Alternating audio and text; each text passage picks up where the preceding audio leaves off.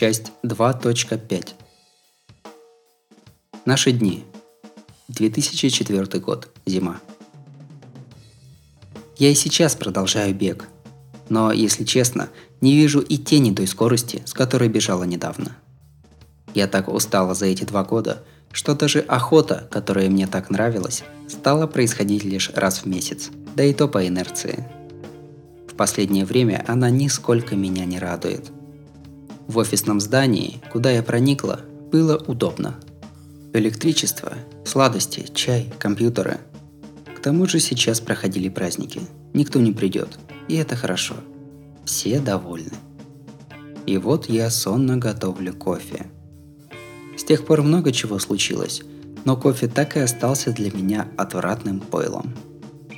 Явились. Но свободе настает конец. Снизу я слышу звуки шагов. Один идет впереди, двое позади. Первая вошла женщина, за ней мужчины. Женщина, ух, кажется, взрослая. Значит, ни к чему бояться. Этот фургон с самого утра мозолил мне глаза – надо, надо было с ним разобраться. Я знала, что в фургоне, который остановился на шоссе, были подозрительные люди. Но там находилась женщина, и я не желала к ним приближаться. Я с той ночи и до сих пор не могу смотреть в глаза женщинам, похожим на девочек. Они уже на третьем этаже. Ах, а мне так нравилось это место. Я уже не такая быстрая, но трое – это ничего, не проблема. Надо просто разобраться с ними и, пока не село солнце, найти новое место для ночлега. А? Когда я обернулась, исход дуэли был уже предрешен. Нет, в тот самый момент, когда появилась эта женщина, моей охоте настал конец. Она подавляла. Словно шквал, она взмыла по ступенькам, подобно молнии ворвалась в помещение. Она была похожа на бурю. Но у меня есть животная гордость. У меня есть сформированный охотой нрав – я металась туда-сюда, кое-как отбивалась, решив сражаться, пока еще стою на ногах. Но битва не продержалась и двух минут. Будь ты хоть самым сильным животным, оказавшись в человеческом обществе, ты будешь жертвой, а не охотником. Это ты, Яманаси Томари. Она прекрасно олицетворяла человека. Сбалансированная, тиражная, без какого-то особого оружия. Ей это даже не было нужно – Идеальные солдаты не могут быть особенными в своем массовом исполнении. Для них, для легиона, такой уникальный солдат будет недоброкачественным. Для них будет хорошо то, что делается по заданному плану, в массовом производстве с гарантированным качеством. Именно такое оружие было в руках женщины. Берета М92 – стандартный представитель современного полуавтоматического огнестрельного оружия – Масса, отдача, вместимость обоймы, соотношение цены и качества – все ясно и усреднено. С минимумом сравнительных недостатков. Годный даже для женской руки, формально принятый на армейское вооружение пистолет. Отнюдь не такая «я», кто был больше, чем человеком, оказалась очень слабым существом, которое попало под каток созданного людьми массового производства. Вот и все. Дело, начавшееся два года назад на холме Сикура, сегодня будет закрыто. Похоже на карму. Единственный пропавший без вести житель оказался одержимым. Она знала все. Все, что случилось ночью два года назад. Все, что я делала, с чем столкнулась, от чего бежала. Я же не всемогущая. Я могу оперировать только фактами, записанными в протоколе. Той ночью Э, с первого убийства до осады дома Исидзуя прошел час, но основное буйство кончилось за полчаса. Прочие дома заняли 30 минут.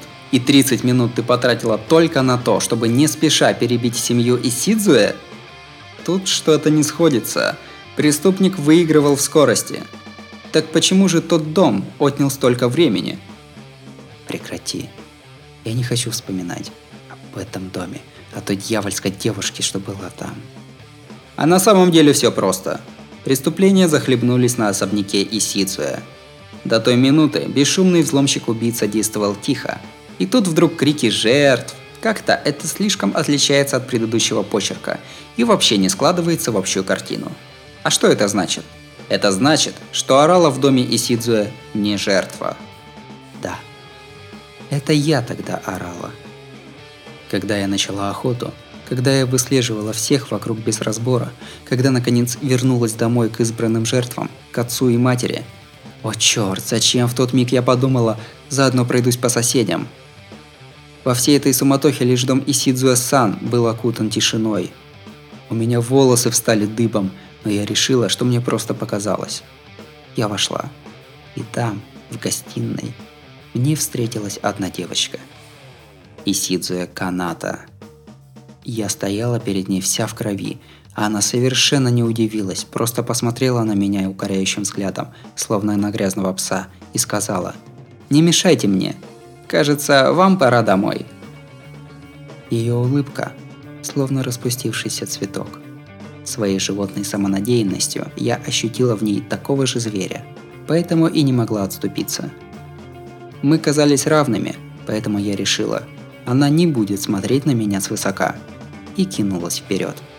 От страха, что сковал меня тогда, я дрожу до сих пор. Формально она была таким же животным, но масштаб был совсем иным. Законы перспективы перевернулись с ног на голову. Я считала нас обоих львами, но чем ближе подходила к ней, тем больше теряла чувство реальности происходящего, потому что это отличалось от меня в десятки, а то и в сотни раз – с тех пор я боюсь и не могу прямо смотреть на все, что выглядит как девочка. Стоит мне только представить охоту на девочку, я уже не могу довести жатву до конца. Так вот чего ты такая? Ну, не знаю, как вы одержимые друг друга чувствуете, но ты могла бы не терять дар речи-то. Подумаешь, испугалась. О чем ты? Я весьма словоохотлива и уже какое-то время только и делаю, что говорю. Ладно, бормочи дальше, я вроде понимаю. Сама не осознаешь. Ну и пусть. Так что, явишься с повинной? Я сегодня здесь как офицер полиции и не собираюсь становиться тебе врачом. Явка с повинной? Это все людские правила. Когда этот зверь считал собственные клыки за грех, я всего лишь бегала по городу, следуя своим инстинктам. Я всего лишь затыкала рты свидетелям. Ведь каждому понятно, что упусти одного. Зверя по кличке Яманаси Томари обязательно поймают и забьют – так что считай это обычной самообороной. Людские правила? Странная фраза. Интересно, уж не считаешь ли ты себя зверем или кем-то в этом роде? Еще бы. В противном случае я так и не поняла бы, почему мне нравится просто бежать. Дуреха. Все ясно, как день. Яманаси Томари, у тебя по протоколу значится привычка оборачиваться. И я долго не могла понять, почему. А могла бы чуть порыться и все выяснить. Ты всегда чего-то боялась. Ты не хочешь бегать. Ты просто не хочешь останавливаться. Не хочу останавливаться. Да, я не хотела останавливаться. Потому что... Когда тебе было пять, ты потеряла дедушку. Потому что я поступила плохо. Меня всегда преследовал тот летний день. У психически больных бывает мания преследования. Без каких-либо на то причин они убеждены, что их кто-то преследует – в твоем же случае причина есть, хоть и слабоватая для А больного.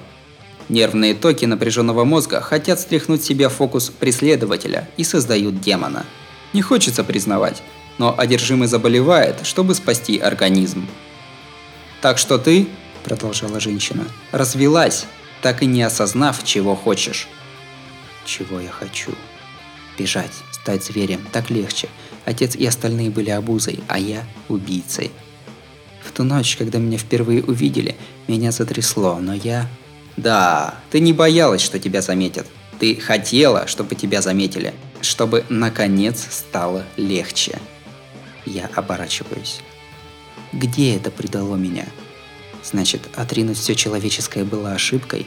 На самом деле ты человечна. Демоны делают одержимыми только людей. Говорю это как офицер. Считаешь себя зверем? Не смеши. Почему тогда ты не стала тем чудовищем, не напала на своего единственного брата, не думая ни о прошлом, ни о будущем, а только глядя перед собой? Знаешь, есть два типа маньяков, которые убивают ради удовольствия. Те, кто не могут адаптироваться к обществу и не могут даже понять, что они совершают преступления. Анархичные.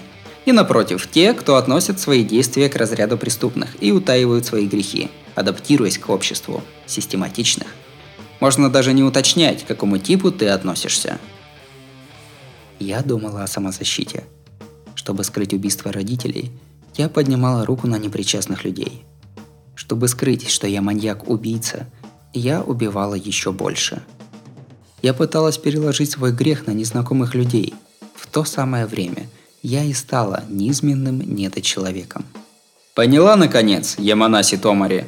Ты всего лишь невезучая убийца, которая умудрилась вломиться в дом, оказавшимся вратами ада. Я мотаю головой из стороны в сторону. Я не могу поднять ни руку, ни ногу.